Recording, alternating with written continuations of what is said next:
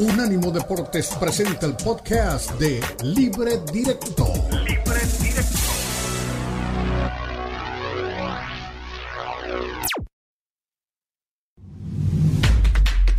Unánimo Deportes presenta Libre Directo. Libre Directo. La mezcla del análisis de los expertos del fútbol mexicano, el fútbol europeo y los desarrollos más relevantes del deporte a nivel mundial, brindando un debate oportuno y animado con Ricardo Mayorga, Fernando Ceballos y Elizabeth Patiño. Esto es Libre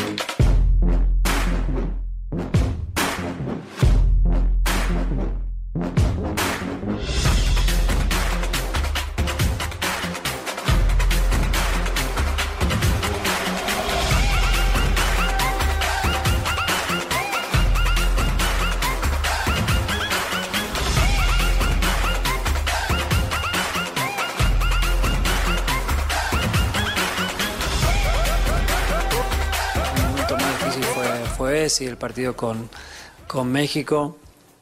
Creo que el partido con México fue el partido más difícil que, que tuvimos que jugar por todo lo que no, que no jugábamos.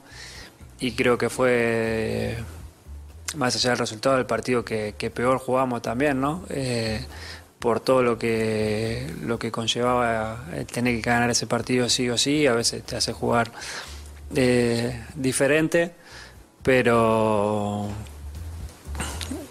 pero yo confiaba de que, de que íbamos a pasar bien y de que, se nos iba a dar las cosas. Y yo creo que si no teníamos el grupo que, tenemos en, en esa situación hubiese sido muy difícil de, de superarla. Bien. Muy bien, Lionel Messi abría nuestro programa en el día de hoy porque se confesó un mes largo después de haber alcanzado justamente Argentina el título mundial en territorio catarí. Habló Lionel Messi para el programa de los perros de la calle, así se llama el programa para una cadena o una que se llama Urbano Play, que maneja justamente Andy Kuznetsov uno, un periodista, abogado, periodista, reportero que estuvo en la casa en París de Messi haciendo esta nota. Eh, nos llamó la atención la respuesta sobre el tema de México y la dificultad por la ansiedad que vivía justamente Argentina venía de perder contra el primer partido contra Arabia Saudita. Y otra cosa importante que agregó más adelante fue, no me gustó lo que hice contra Holanda. Una confesión muy escueta, muy genuina de Lionel Messi, eh, porque dijo que era un momento de calentura y un momento de dificultad y que seguramente se salieron cosas que a él no le gusta dejar esa imagen, pero que desafortunadamente terminó por hacerse viral de esa forma. Con Messi comenzamos en un día lleno de noticias. Don Daniel Forni, que es nuestro director, hoy también el señor Peter Lim sigue moviendo teclas en el, en el Valencia y esta vez despachó a Genaro Gatuso. Despedido Gatuso del equipo del Valencia. Se pierde el técnico, ahí está la cara del técnico del Valencia, un técnico italiano con mucho renombre, eh, grande como jugador, no tanto le ha ido bien como técnico, pasó por el Napoli, tampoco pasó mucho, y ahora definitivamente Gatuso no será más del Valencia y entra en esa crisis el Valencia de resultados y ahora administrativo, deportivo también, pero al menos desde lo particular, yo pienso que es más responsabilidad de Peter Lim. Otra noticia con la que podemos arrancar es en el mercado de, este invierno, Joao Cancelo, jugador del equipo del Manchester City, muy bien, allá está listo. Pasó al Bayern Múnich, es una sesión de préstamo con opción de compra que tendrá Joao Cancelo ahora en el equipo alemán. Algo pasó, se, algo no hizo clic con Pep Guardiola. Eso lo más destacado a nivel noticia. Tenemos que empezar a hablar ya saquemos a Cancelo y nos vamos al fútbol mexicano. Pocos goles en el fútbol mexicano. Eh, se bajó de 33 la semana pasada. Claro, aquí va a faltar un partido a solamente 16 goles en esta jornada, quedando pendiente para el mes de marzo, dos meses después, el partido de Querétaro frente a Cruz Azul. Eh, ganó anoche Pachuca, Doña Eli Patiño. Ganó el equipo de Guillermo Almada ganó bien y hay una cantidad de muchachitos ahí que empiezan a despuntar pensando en el futuro. ¿Cómo estás, Eli, querida? Buena tarde. ¿Cómo está Ricardo Fer? Buen lunes.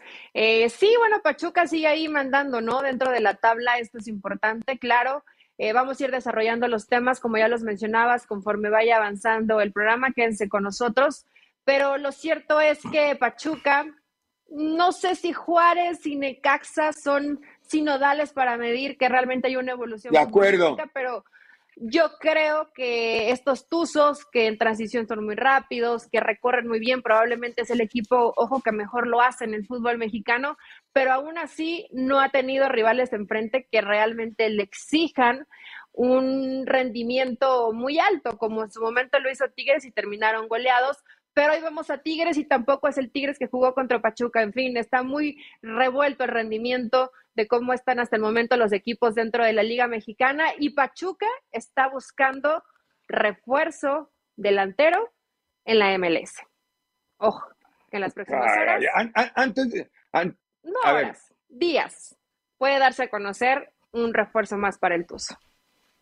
Antes de, antes de saludar a Fernando Ceballos, escuchamos muy cortito lo que dijo Guillermo Almada al final del partido y luego le preguntamos a Ceballos para que vaya preparando la respuesta más allá de Pachuca, porque lo de Pachuca ya no pasa nada, Fernando. Lo, lo, lo, lo importante es pasar. Hubo, hubo, hubo, hubo humo blanco en, en, Toluca, creo que no, no, no hablo del Toluca equipo, sino de la Federación Mexicana, pero primero escuchemos a, al técnico Guillermo Almada.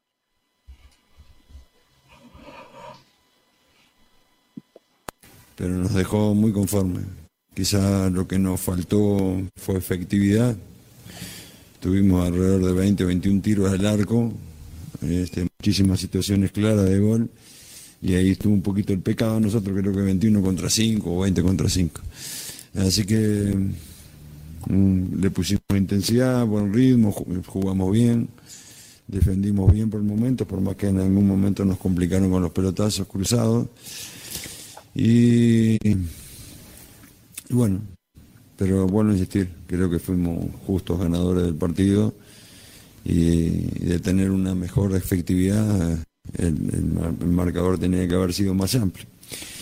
Y de lo otro yo estoy muy conforme con el plantel que tengo, con los chicos que tengo, así que este, veremos qué sucede, pero la realidad es que, insisto, estamos conformes con el plantel, están trabajando muy bien debemos apoyar a los jugadores jóvenes, así que estamos bien este, eh, para lo que resta del torneo. Muy bien, ahora sí, Guillermo Almada, estamos bien para lo que resta del torneo, aunque ya Eli nos dijo que están buscando un centro delantero hace ya varios días y están mirando hacia la MLS. Fernando, querido, muy buena tarde. Eh, ¿Se sabe algo? Mañana va a haber conferencia de prensa en Toluca sin que se nos filtre nada de agua la canoa. No, ¿cómo, no? Mañana, mañana presentan a Rodrigo Ares de Parga como el nuevo director. ¡Uy, qué, nervios! De selecciones oh. nacionales de México. Es para eso la, la conferencia en conjunto con la Liga MX, donde Miquel Arriola va a afianzar su compromiso de apoyar a la selección mexicana y de tomar medidas que serán anunciadas próximamente una vez que se lleve a cabo la, asamblea de dueños para eh, buscar el bienestar y el desarrollo del fútbol mexicano. Más o menos así va, a estás venir. Muy, estás demagogo, estás demagogo, querido Fernando. más o menos va a venir así el choro. Saludos, Eli Ricardo. No, no, no hay técnico, no hay técnico, no lo van a anunciar mañana. no hay prisa, tienen todo febrero para tomar la decisión. Lo que sí me enteré y es real es que, pues, el señor, el de arriba, pues cuando se enteró de todo esto, del proyecto que, que aquí platicaba. Ah, yo soy ateo, a mí no me nombres de, arriba porque yo no creo en eso. No, el, señor, el señor que está más arriba, el, el, dueño que está más arriba de la cúpula de los dueños en la Federación Mexicana de Fútbol. Cuando se enteró del proyecto que, que, que dimos a conocer, que, que se hizo público, de que Pachuca había buscado a Bielsa, pues como que le brincó y entonces le llamó al propietario de Grupo Pachuca y le dijo, oye, si es cierto que Bielsa quiere venir, sí. Entonces inmediatamente la orden vino directa a Ares de Parga y le dijo, te reúnes con Bielsa, platicas con él y ves y quiero que escuches de primera mano qué es lo que quiere y qué es lo que tiene. Entonces, por eso mañana no se va a anunciar el técnico porque Rodrigo Ares de Parga va a hablar ahora con Marcelo Bielsa para ver eh, pues si realmente es cierto que le interesa tomar a la selección mexicana, ¿no? Ah, muy bien. Bielsa, Bielsa habló ya con, con, con, la gente de Pachuca porque sabe que, que, Jesús renunció a ser del comité para elegir al técnico. Les dijo que pues que él está muy agradecido, pero que, que, que si les parece bien que hable con la federación y la respuesta de Grupo Pachuca fue adelante, eh, nosotros encantados de que vengas a dirigir al, a la selección mexicana. Bueno, hasta ahí, al se revivan las negociaciones. Las negociaciones ah, por lo menos, por lo menos, por lo menos van a hablar con él. Pero espera, van a hablar con él. Se van a juntar en febrero en Miami. Pero imagínate la angustia de pensar que Ares de Párraga va a entrevistar a Bielsa.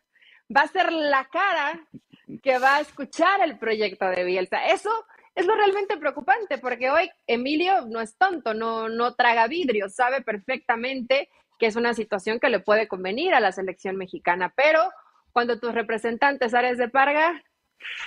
Bueno, también va Jaime Ordiales. Ah, bueno. Oiga, Ordiales, ¿a qué juega? Uno, uno, uno incendia, uno incendia y el otro es bombero, uno incendia y el otro apaga el fuego. Entonces, eh, pues, pues van a ir a, platicar con él y, ver qué pasa. A partir de ahí y hasta antes de ese momento, parecía que el que llevaba mano era Guillermo Almada. Entonces, ahora habrá que esperar la reunión con Bielsa para que se vuelvan a juntar y tomen decisiones le, va a tocar a Almada volver a hacer otra ronda de, ¿cómo se llama?, de campaña, porque la semana pasada estuve en campaña. Toda esa cantidad de notas estaba en campaña el técnico. Y muchas gracias a todos los que piensan que mi trabajo, es decir, no diga nunca eso, Guillermo, no, si le preguntan por la tele, no tengo ni idea, ya. el técnico lo nombran allá, yo no sé nada, nada, Pero me empezó a darle las gracias como reina recién candidateada, ¿no?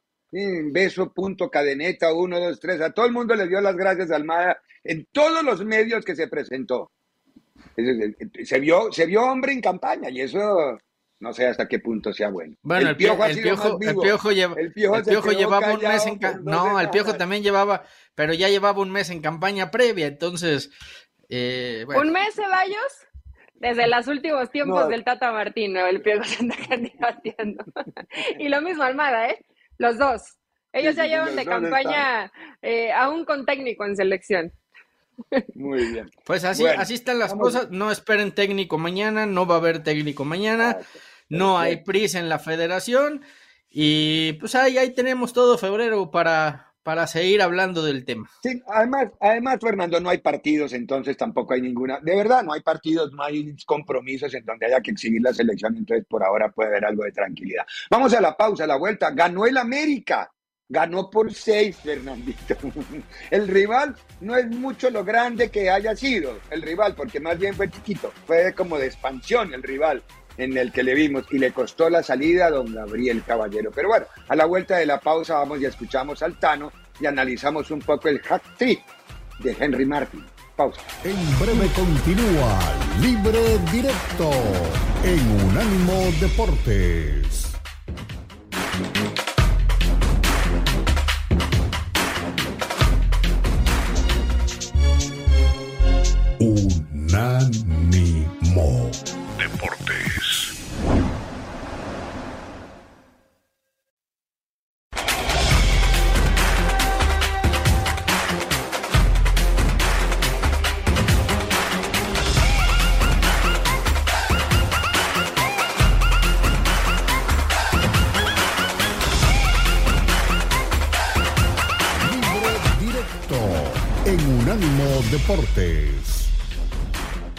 Partidos anteriores quizás no éramos tan concretos como lo fuimos hoy. Hoy, llegamos quizás menos veces que el anterior, pero fuimos concretos. Al ser concretos aumenta la posibilidad de, golear. Eh, voy a decir una frase reiterada, pero es, realmente lo que pienso y siento. Tengo los jugadores eh, en este momento metido todos y el que esté dentro del campo juego sabe que tiene que hacer el partido que diagramamos en la semana y lo han cumplido. No importa los nombres que estén dentro del campo de juego, el equipo responde siempre lo que uno tiene en la cabeza. Jonah está bien, solamente fue un golpe y, se asustó. En principio no, no sentía el pie y por precaución queremos cuidarlo y por eso hicimos el cambio que entró Pedro y no Roger eh, yo nunca dudé de mis jugadores, jamás. Eh, al estar en una institución tan grande y la incertidumbre que ellos pueden llegar a tener dentro del campo juego, yo se la doy con la confianza. Siempre confío en ellos. Ellos saben que en la semana tienen la posibilidad de poder competir dentro de los 11 inicial y si yo considero que ellos también y planificando la semana dónde podemos lastimar al, lastimar al rival, van a entrar. Ellos lo saben. Muy bien. Eh, ganó América, sumó seis puntos, la mitad de la producción, porque van cuatro partidos, son 12 puntos lo que realmente se, han disputado. Con la mitad de la producción está en el sexto lugar, que el sexto séptimo del tablero, está un punto por detrás de Chivas y una posición por detrás de Chivas en el tablero de posiciones. Eh, ¿Es de confiar este resultado o es un resultado engañabobos por el tema del rival? A ver, Eli, arranca tú. Eh, a ver, en este sí quiero hacer un poco de hincapié en que yo sé que el Tano no lo va a decir, pero yo creo que sí lo piensa. Con todo respeto, y hoy Gabriel ya no es el técnico, no le ganaron a nadie. Y no le han ganado a nadie porque no le pudieron ganar a Toluca, ¿no? Pero independientemente de eso, son rivales que Ricardo Fer lo decíamos el viernes, si alguien defiende peor que el América, mucho peor, eso es el Mazatlán, ni siquiera tiene creo que el nivel para jugar dentro de la misma categoría, no puede haber tanta diferencia entre un equipo y otro dentro de la primera división, no puede ser tampoco competitivo. Y yo sé que Gabriel a lo mejor tenía una idea y quería ser fiel a ella y de pronto ir y buscar el partido, no tiene ese equipo para hacerlo. Tendrías que apostar más o menos como Necaxa, todos atrás y a ver si en alguna contra puedes pescar por ahí un balón pero creo que corrió demasiado riesgo y Gabriel Caballero, bueno, pues hoy paga las consecuencias. Dicen que él renunció, es un tipo profesional, tal vez sí lo hizo, no lo sé, tampoco los resultados lo avalaban, no ganaban desde septiembre, imagínate ya cuánto tiempo sin que Mazatlán consiguiera un resultado positivo. Pero más allá de eso, América, señores, no le ganó a nadie. Sí te sirve para retomar confianza, para que Henry haga su hat-trick, para que Diego Valdés más o menos vaya recuperando su nivel, el cabecita Rodríguez, pero Mazatlán no es rival para medir al América. Ganaron, nada más. solamente, solamente dime a qué rivales le ha ganado Pachuca. Sí, lo mismo, te lo acabo de decir. Pachuca no ha tenido rivales frente complicados. Pachuca, tres rivales livianitos. y el fuerte lo los que ganó. Y el fuerte lo, lo goleó, exactamente, que fue Tigres. Don, don Fernando, eh, ¿se puede fiar de la recuperación de América o no fías? No, este resultado, como dice Eli, no da para poder hacer un análisis. Aunque general, si hubiera terminado 0-0, ¿qué estaríamos hablando aquí contra el mismo equipo, no? No, si, si hubiera terminado 0-0 se prenden todas las alarmas, ¿no? Imagínate no poderle ganar a Querétaro, Pueblo y Mazatlán en el Azteca, pues que, es, es, complicado, ¿no? Eh, yo coincido con, él y eh, América hizo lo que tenía que hacer, que era pasarle por encima a un equipo que era infinitamente inferior, como era Mazatlán. Y, y es el peor equipo del torneo. está claro, lo es en, en nómina, lo es en números, eh, debuta un portero en el Azteca, imagínate nada más, porque el titular estaba, estaba lesionado. O sea, se, fueron combinando muchas cosas y, América lo aprovechó. En 10 minutos finiquitó el partido y después fue, terminó siendo una goleada de escándalo, pero habrá que esperar ahora la visita a Santos. Creo que visitar a Santos en la comarca con la dinámica que tiene, cómo le complicó Santos la, la temporada pasada o el torneo pasado al América en el Azteca, al punto que su tuvieron que dar como 80 minutos de reposición para que América empatara. Entonces, eh, eh, ya, ya verlo en la comarca, yo, yo quiero ver si es realmente y, vuelve a ser ese América eh, protagonista y candidato que todo mundo da, ¿no? O que todo el mundo ha dicho que está, porque esperaban golear al Querétaro, empataron a, cero, esperaban ganarle con facilidad al Puebla, empataron a dos, y ahora sí se cumple ante el que, insisto, es el, más débil. Eh, eh, se viene un buen sinodal para medir realmente si el América ya podemos volver al equipo de las temporadas pasadas o si lo de Mazatlán fue simplemente un accidente futbolístico por el rival que, estaba en turno, ¿no? Sí. Caballero, ¿qué va a pasar con Caballero? ¿Sabes algo, Eli? Tú que eres más o menos del círculo de amigos íntimos de Caballero. ¿Sabes qué, Ricardo Fer? No quise molestarlo. Yo sé que debe ser un momento complicado. y cuando comenzó la temporada, ellos tenían mucha ilusión. Me refiero a ellos, Gabriel, Chaco y Mascareño, a realmente poderle darle la vuelta a, los malos resultados que venían arrastrando, ¿no? Y al no conseguirlo, pues es fastidioso que te hablen y te dicen, oye, ¿qué plan? Y yo te puedo garantizar que hoy Caballero no tiene plan. Y también hay que ser honestos, ¿no? Cuando los resultados no llegan, pues tampoco llegan las ofertas tampoco se abren las puertas de que todos quieren que vayas y los dirijas. Eso es una realidad para los entrenadores y para los jugadores, lo, que se vive en el fútbol. Me imagino que se tomarán un tiempito, cada uno por su lado, eh, un respiro, un proceso a lo mejor de aprendizaje, otro tipo de cosas para despejar este fracaso, porque hay que decirlo. Un fracaso pero, también sin dejar de lado que no tenían equipo, ¿no? O sea, es que es eso, o sea, también se corta, se corta siempre del lado más delgado, que en este caso el técnico, pero digo, con la materia prima que tiene, no, no le da para competir. O sea, yo te digo que, yo te digo que este Mazatlán es menos que el Atlante de expansión. Así, ¿eh? Claro, a, ver, Fernando, eh, eh, el estadio de Mazatlán, ¿quién lo hizo? La ciudad es de la el gobierno. privada porque es... El gobierno. Ah, y el gobierno ya que le mete mano a eso, ¿por qué no le mete? Y sí sabes dónde está Mazatlán, ¿no? Sí sabes dónde está Mazatlán. ¿En qué estado está? Mm. Pues bueno, ya, ya te contestaste tú solito. Ya, no, no, no, está bien. pero, pero me parece mejor que. no hagamos preguntas incómodas. El, el, gobernador, el gobernador que hizo el estadio y que era muy futbolero y que eh, dio mil apoyos para que eh, Monarca se fuera a Mazatlán, me parece que ya salió. No sé si ya los apoyos se acabaron uh. y entonces se acabó también el interés por el equipo, ¿no? Que lamentablemente suele pasar. Sí, y, fue lamentable lo de Morelia, por ejemplo. A mí me pareció un desarraigo ridículo y, y, absurdo la forma como literalmente le robaron, no le robaron el nombre porque no podían trasladar el nombre de Morelia, pero el resto todo se lo llevaron casi a las eh, con tropelía incluida. Ahora, no, no, lo que no te explica, Ricardo, es cómo dos equipos que pertenecen al mismo grupo, que al final de cuentas es, Televisión Azteca, como Puebla y Mazatlán, Puebla, y que, los dos, y que los dos operan con presupuestos bajos, porque es la realidad. Puebla tenga un departamento de inteligencia deportiva tan bueno que con poco hace mucho, y pues Mazatlán nada más no da una, ¿no? Sí, es verdad.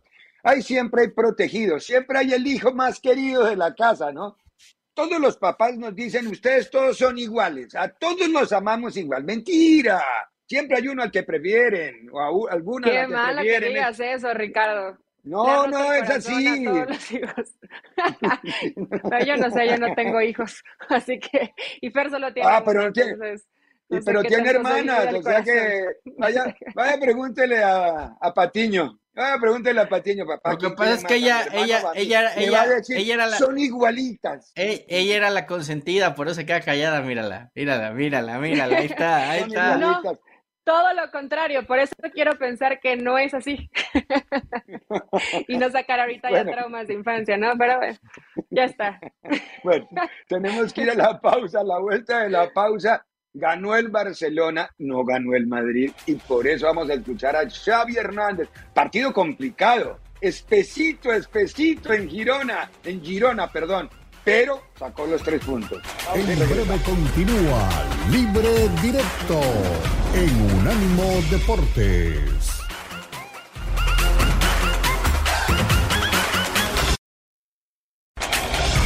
Goles, pues estamos hablando de un jugador eh, de los mejores del, mundo en su puesto con, con 20 años, ¿no? Y aún tiene que, que, hacer más, de último pase, de ser más trascendente, ¿no? De, sobre todo en el último pase es lo que nos falta, ¿no? A Gaby, a Pedri, a Frenkie, a Busi, a Kessie cuando entra, pues tienen que, tienen que atreverse más, ¿no? Ese es el talento que nos, que nos está faltando de tres cuartos para arriba, ¿no? Pero aún así Pedri lleva unos números fantásticos, 100 partidos y contento por él.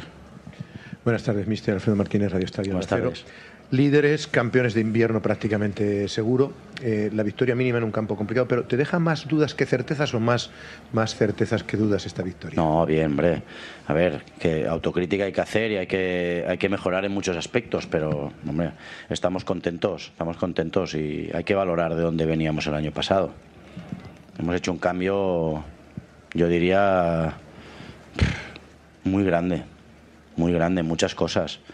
tenemos que mejorar en otras, pero el cambio del equipo y en muchos jugadores es, es muy importante. Entonces, contento, contento y satisfecho de dónde estamos, por dónde veníamos. Tenemos que mejorar, claro, muchas cosas, pero estamos en el camino. Muy bien, creo que tiene razón Xavi. Y ahora vienen pruebas también complicadas, ¿no? Porque ahora se viene, hubo sorteo en el día de hoy de la Copa del Rey y en ese sorteo de Copa del Rey lo único que queda claro es que va a haber en menos de un mes tres clásicos, tres superclásicos, los dos de Copa del Rey y el clásico y el superclásico de Liga, el de vuelta de Liga. O sea, eh, ahí es donde se van a medir la realidad. Ay, esa es la, la siembra como quedó la, la Va a ser Osasuna contra el Atlético de Bilbao en la Copa del Rey y Real Madrid contra Barcelona. La fecha, ojo, esta es la única fecha en donde hay ida y vuelta. Este sí. sí son a partidos de ida y vuelta. Después la final va a ser el 6 de mayo en la Cartuja. Los horarios, los calendarios iniciales se cambiaron porque iban a, iban a ser ahora el 8 de febrero, pero por la, el Mundial de Clubes tocó cambiar, rearmar todo y van a ser casualmente, el 8 de febrero y 1 de marzo. Casualmente es sorteo, ¿eh? No, no, no, no hay que pensar que, digo, casualmente, eh, casi siempre que llegan Barcelona y Real Madrid a semifinales se enfrentan. Que es cosa del sorteo, no, no vayan a creer que es para aprovechar el ida y vuelta los dos clásicos y que asegurar que uno de los dos esté en la final. No, no, no, esas cosas no, pasan en el fútbol. Digo, después de ver que por contrato. Usted está convencido también de la que el Barcelona o el Madrid tienen las pelotas frías, entonces. Pues sí. Esperemos que no. Y, Rubiales las tiene calientes porque y, Rubiales las tiene calientes porque los tiene que llevar a huevo Arabia, pues es una realidad, mi querido Ricardo Mayorga. Está por contrato. Yo, sé, pero si no clasifican que vaya el Elche o que vaya el que sea, uy, no va nadie. no, pero, pero, a ver, el negocio es redondo. Eso no conviene. Barça y Madrid se enfrentan en semifinales, tienes dos clásicos, ¿no?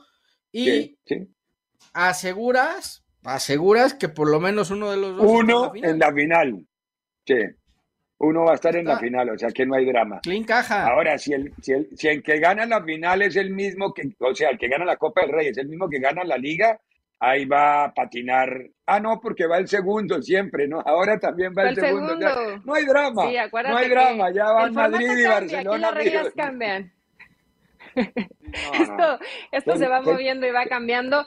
Eh, mira, es interesante verlos. Al final, de Fernando, que es un mal pensado, cree que las bolitas están tocadas, pero no, digo, eh, eh, nos conviene a todos. Nos conviene a todos. calientes no son. A ver, el, el, mito de las bolas hay que explicarlo. Eso nació con Raimundo Laporta en el año 80 o 79.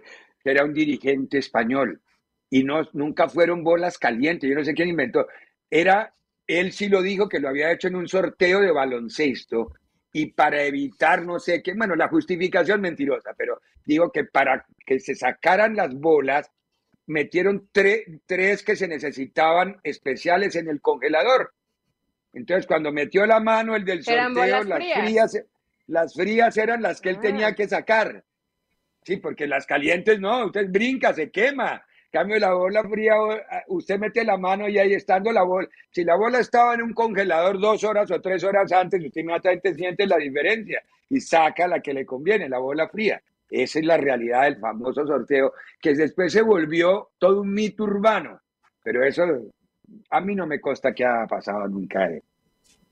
No sé, ¿a Les conviene, Ricardo. Ahora, si se, enfrenta, si se enfrentan en este momento, a pesar de que fue espeso y que Barcelona consigue un resultado medio a trompicones, medio que no le funciona a Xavi y sigue haciendo algunas modificaciones en el once inicial, eh, creo que siempre el que vaya acompañado de una victoria sigue sumando para que este Barça vaya encontrando su mejor cinco puntos de ventaja. Vamos a, vamos a hablar de Madrid, por supuesto, pero Madrid en el partido que probablemente va jugando mejor no consigue un buen resultado, entonces creo que ahí sí ya le tiene ventajita el Barça y ya lo dan como campeón, a ver, son cinco puntos. ¿En qué, no, de invierno, de invierno.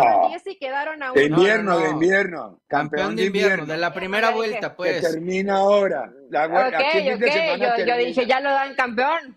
Aguanten tantito. Sí, no, le falta la mitad. Le falta la mitad. Es que ya se le dice campeón de invierno al que llega a la mitad del torneo líder. Ahora, la, la, buena, la buena noticia para el Barça es que ha sacado los resultados sin Lewandowski, que ha estado sancionado y no ha podido jugar en estos partidos. Pero ya se, acabó la sanción, ¿no? Ya acabó la sanción. Entonces, lo, bueno fue eso, ¿no? Conseguiste las victorias y sumaste puntos sin eh, tu jugador más determinante, por lo menos en la zona en la zona de ataque. Cinco puntos todavía no es una ventaja decisiva, pero eh, empiezas a despegarte un poco, ¿no? Se, combina este empate del Madrid en casa ante la Real Sociedad. De esos partidos en donde, insisto, al final, el, cuando haces las cuentas, dices, ¿dónde perdí la liga? Aquí. En este partido, sí, es verdad. Eso es verdad. Tenemos que ir a la pausa. Después de la pausa, ah, llegó Laines a territorio mexicano. Yo te cuento que no pensé que fuera tan rápido esa operación. Llegó ya vestido de tigres, hoy fue al examen médico, pero bueno, la vuelta a la pausa. Oímos a Laines a su llegada y vemos el escándalo que se armó hoy a la salida del departamento médico de Tigres. En breve continúa Libre Directo en Unánimo Deportes.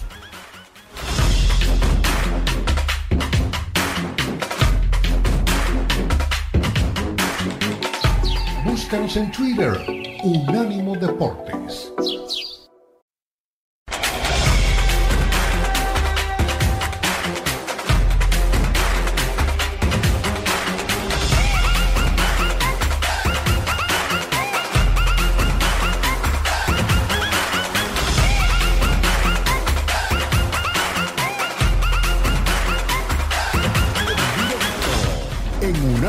Deportes. ¿Cómo te sientes de venir a Tigres?